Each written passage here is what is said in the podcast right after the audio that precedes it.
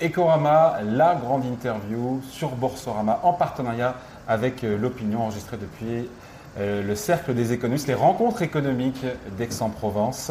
Avec vous aujourd'hui, Thomas Buber. Bonjour. Bonjour. Directeur général du groupe AXA. Et pour vous interviewer avec moi, euh, mon confrère Raphaël Legendre de l'Opinion. Bonjour Raphaël. Bonjour David. Bonjour Alors, Thomas. Vous avez participé à une table ronde sur les fonds propres des entreprises. Est-ce qu'aujourd'hui, au sortir de la crise, c'est ça le the sujet? Après, on sait que beaucoup d'entreprises ont dû s'endetter pour faire le dos rond et sortir de cette crise. C'est vraiment aujourd'hui, il y a un besoin criant, il y a un manque de fonds propres dans beaucoup d'entreprises françaises aujourd'hui. Oui, parce que euh, au début de la crise, c'était la question de liquidité. Aujourd'hui, ça s'est passé à une question de solvabilité. Ces entreprises veulent participer à la reprise, à la relance, et pour ça, il faut de l'investissement. Et c'est pourquoi AXA a dit, comme euh, grand acteur euh, dans le domaine de l'investissement, on veut soutenir euh, euh, ces activités, on veut être présent. Euh, au milieu de la crise, on a commencé avec un fonds d'investissement de 500 millions pour vraiment, dans une manière ciblée, aider les entreprises pour des investissements, acheter une nouvelle machine, acheter des nouveaux bureaux, faire des recrutements. Après, on est très grand participateur des prêts participatifs, 2 milliards sur 14 milliards.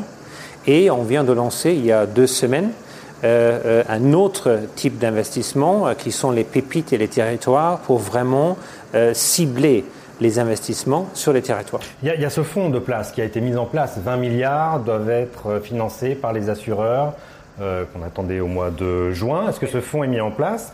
Et quel est l'objectif d'AXA? Un, quelle est votre part? Et deux, quel est l'objectif d'AXA dans ce fonds? Encore une fois, pour les fonds propres, pour renforcer les fonds propres des entreprises en sortie de crise. Alors c'est très important que les assureurs sont là parce qu'ils ont euh, une grand, un grand rôle de financer l'économie, euh, parce qu'en même temps les banques se retirent à cause de leur régulation. On était là et on va être là euh, pour vraiment aider de financer. AXA, comme un des grands acteurs sur place, va jouer un grand rôle pour aider les entreprises. Une question sur le mur des faillites, peut-être très rapidement. Euh, ce mur des faillites qu'on craint, et c'est pour ça qu'on renforce les fonds propres des entreprises. Est-ce que vous le voyez venir, vous euh, Oui, parce qu'aujourd'hui, euh, on a un taux de faillite qui est à peu près la moitié que le taux normal. ça veut dire, on a, et c'est normal dans une crise, il faut essayer de stabiliser tout le monde. On a aidé tout le monde et on a arrosé les moyens. Dans la prochaine phase, ça va être plutôt une phase sélective de dire quelles sont les entreprises qui sont durables, qui sont euh, bien positionnées pour participer à la relance et les moyens vont être donnés beaucoup plus ciblés. Ce qui veut dire une augmentation des faillites à attendre probablement sur 2021 et 2022. Il faut, il faut revenir à une normalité. Euh, et je... par rapport à... Oui, c'est ça. Et je pense que les faillites, euh, c'est sont normales parce qu'il euh, il faut qu'une société se développe. la théorie de Schumpeter qui a toujours dit la, la destruction créatrice, fait du nouveau.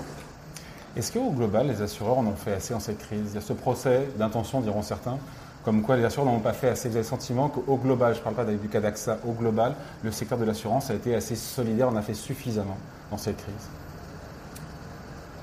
Pensez-vous que le secteur d'assurance, euh, qui était le premier contributeur en termes de secteur euh, dans cette crise, fonds de solidarité, 400 euh, millions, on est monté jusqu'aux plusieurs milliards, je pense 3,5 milliards en France, donc c'est un mauvais procès qui est fait C'est un énorme effort. Euh, moi, je suis convaincu que le secteur d'assurance euh, a énormément contribué. C'est le premier secteur.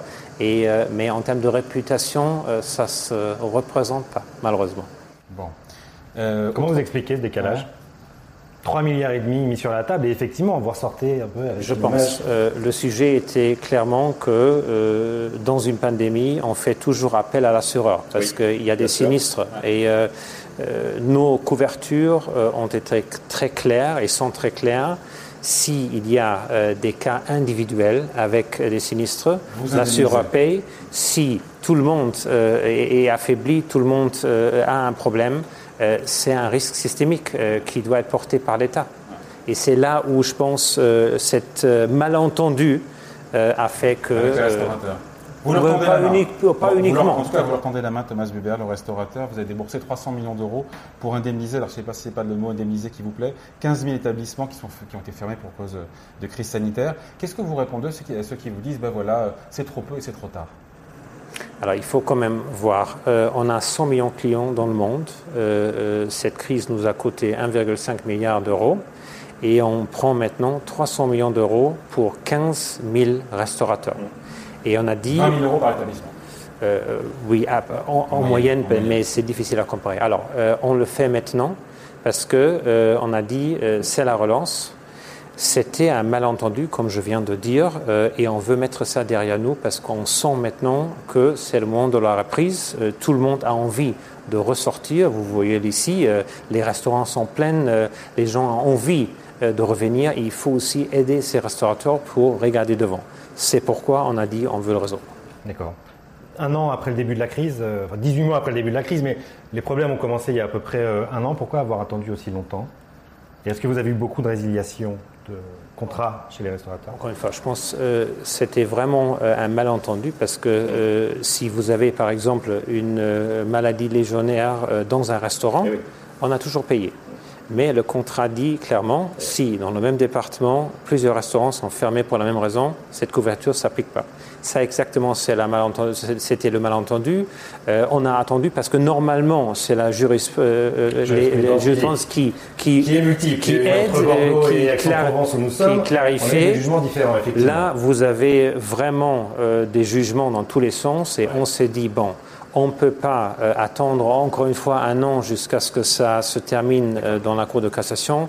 On veut le régler maintenant parce que c'est le moment maintenant où tout le monde se dit, OK, je veux mettre cette crise derrière moi. Les premiers versements ont déjà eu lieu? Alors, on est en train de, parce que on est en train de négocier, de discuter, euh, ça va venir dans quelques semaines.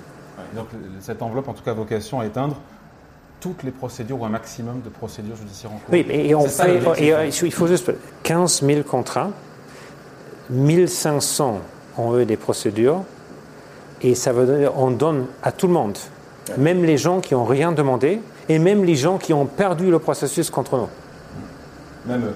Parce qu'on s'est dit, OK, on veut vraiment pas indemniser, mais trouver un accord en transaction avec tout le monde pour vraiment mettre ça derrière nous. Thomas Buberl, vous regrettez, j'imagine, ces mois de bras de fer avec, avec vos clients, restaurateurs? Oui, j'imagine que oui. Encore une fois, euh, c'était- si c'était à refaire, qu'est-ce que vous, feriez- vous feriez différemment pour vous Alors, un, c'était pas droit de fer parce que euh, on était sur une situation contractuelle qui n'est pas claire, qui n'était pas claire. Et on a eu deux types de restaurateurs. Une où c'était pas du tout clair, là on a réglé tout de suite. La deuxième où on a voulu que la jurisprudence le règle, mais on l'a pas fait. Je pense l'apprentissage, c'est la suivante. Il faut que les contrats soient 100% clairs. Et c'est pourquoi on a lancé euh, un projet chez nous, partout dans le monde par ailleurs, pour redéfinir les clauses contractuelles de la euh, perte d'exploitation sans dommage. Donc ça veut dire que si on a un nouveau confinement, malheureusement avec ce variant Delta qui arrive, C'est on ne sait pas ce qui 100% se passera à clair dans n'importe Voilà. quel pays. alors, quel euh, euh, euh, oui, c'est c'est exactement le, euh, le caractère de l'époque. S'il y a un sujet de l'épidémie dans un établissement, Ah oui. sans que ça se passe Donc, ailleurs, ils ne seront pas couverts, donc pas dans la pandémie, non. Dans la- Et parce dans que, la encore une fois, parce que la pandémie, c'est un nouveau risque. Il faut qu'on Il trouve faut des. ouvrir un sujet là-dessus. Oui, il faut, il faut nouveau trouver un avec le nouveau législateur. mécanisme. C'est- c'est- c'est- par exemple, oui. Et on, on l'a proposé, hein. Ouais. Le régime Merci, il n'est pas Catex. très allant sur le sujet, euh, effectivement. Vous pensez que c'est un dossier qui peut que aboutir c'est ou pas encore terminé, hein. euh, Ouais. mais ça prend du temps. À mon avis, il faut le faire parce qu'on va certainement avoir une prochaine pandémie. Et n'oubliez pas, euh, la pandémie digitale s'appelle cyber. Oui. On est assez assuré, assez bien assuré sur le risque cyber en France Les entreprises sont assurées, mais Oui. jamais en entier. C'est la même chose. Vous êtes assuré contre, par exemple, un ransom ou, par exemple, des, des pertes d'exploitation euh, euh, limitées. Mais s'il y a un sujet systémique, on tombe sur le même sujet. Donc l'idée, ça serait de trouver un système comme pour les, euh, les catastrophes naturelles ou, les, euh, ou le risque des attaques terroristes avec une prise en charge de la collectivité. C'est ça que vous souhaitez? Alors, ça doit être un système qui est un système public-privé. Ça veut dire les privés prennent une partie, l'État prend le reste. Et on le fait en système d'épargne. Ça veut dire chaque année, on met de côté une somme. Et dès que euh, le risque nous touche, on a cette caisse pour payer. La crise vous a coûté un milliard et demi d'euros, vous venez de le dire, en 2020. Euh, cette année, on, on a quelle estimation? On reste sur le même montant parce que Ouais, c'est un montant net. C'est un montant net. Ça veut dire euh, euh, il y a euh, des endroits où comme l'assurance voiture, on a eu moins de fréquences, moins de sinistres, et la partie exploitation, les annulations des événements, les 1,5 c'est le net. Mmh. Et sur, on l'évoquait là rapidement, mais sur, les grands risques systémiques. Les autres risques à venir, les autres pandémies. Vous citez le, je risque vous cyber. Oui, oui, oui. Euh, c'est la, seule autre euh, pandémie digitale qui a le même caractère. Et c'est pourquoi on ne doit pas attendre euh, la prochaine crise. il faut, il faut se préparer. Ça, non, il faut se préparer. En faisant en créant ce, ah, ce, ce véhicule, c'est ce que j'ai dit, parce qu'il faut chaque année compte pour mettre de côté pour après être capable d'aider. D'avoir suffisamment d'années, on a mis de côté. C'est le principal risque que vous voyez aujourd'hui, pas d'autres risques systémiques le risque climatique ah, est bien, sûr, il y a risque, non, non, il y a un risque climat bien sûr, parce que euh, ça c'est aussi très difficile à assurer. Euh, et, là aussi, euh, on joue notre carte comme investisseur. On était très tôt dans ce sujet-là. C'était en 2015 où on a commencé de se désinvestir du charbon. Euh, maintenant, on a beaucoup plus progressé. Nous sommes plutôt sur la transition. Ça veut dire on accompagne les entreprises qui veulent se transformer et que, qui veulent vraiment aller vers quelque chose de plus durable. Et donc les boîtes qui sont plus vertueuses dans vos clients, vous allez potentiellement euh, pas mieux les servir, mais avoir des polices d'assurance peut-être. Euh, Alors ça, c'est le deuxième volet. On a le volet investissement où on dit ok, les entreprises qui ont une stratégie claire de transition, on finance, on aide. Les gens qui ne veulent pas, euh, euh, on se distance. On fait la même chose dans la souscription des risques.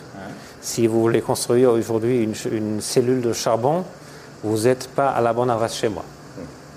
Vous, refuserez? Oui.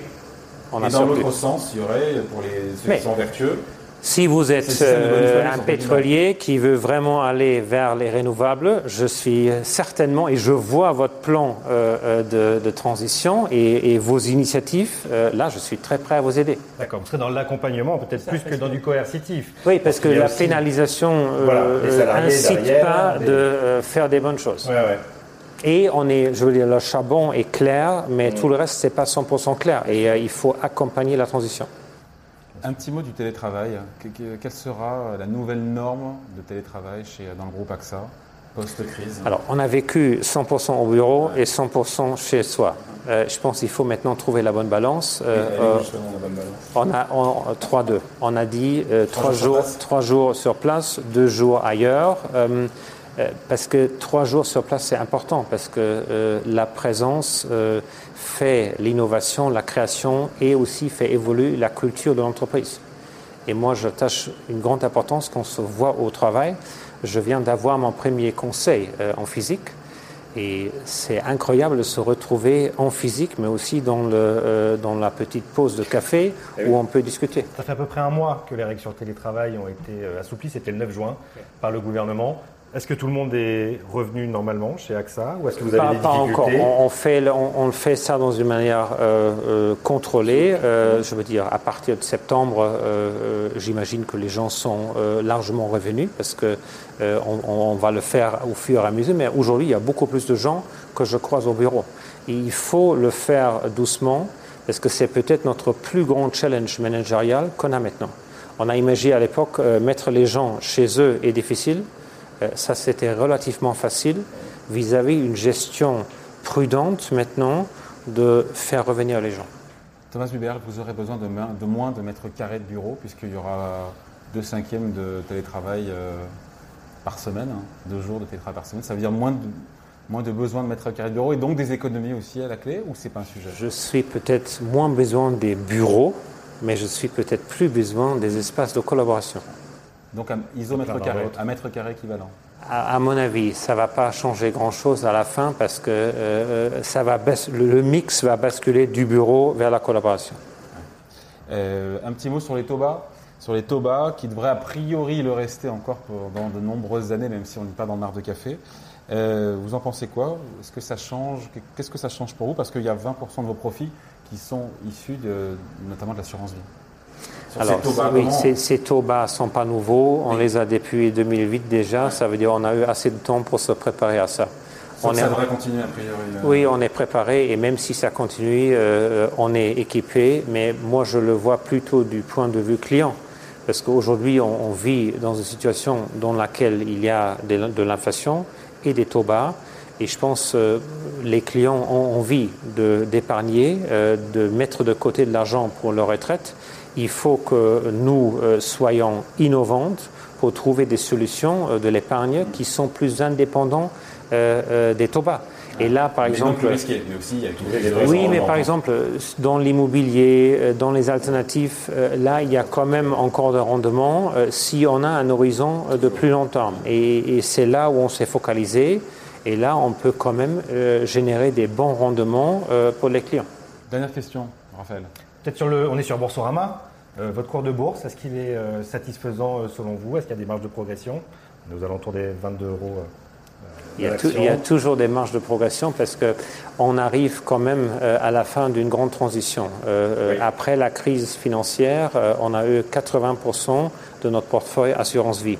Aujourd'hui, je vous venez de citer 20% au même chiffre d'affaires. Ça veut dire que c'était quand même une transition assez profonde. On vient de le terminer et maintenant c'est vraiment stabiliser ce nouveau ensemble.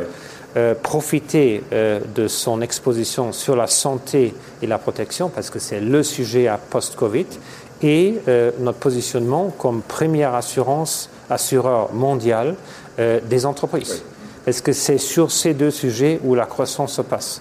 Et on est maintenant super bien positionné là-dessus. Merci d'avoir été avec Thomas nous. Thomas Buber, donc directeur général du groupe AXA, invité de la grande interview sur Boursorama, en partenariat euh, avec l'opinion enregistrée depuis les rencontres économiques d'Aix-en-Provence. Merci. Merci. Merci à vous. Merci.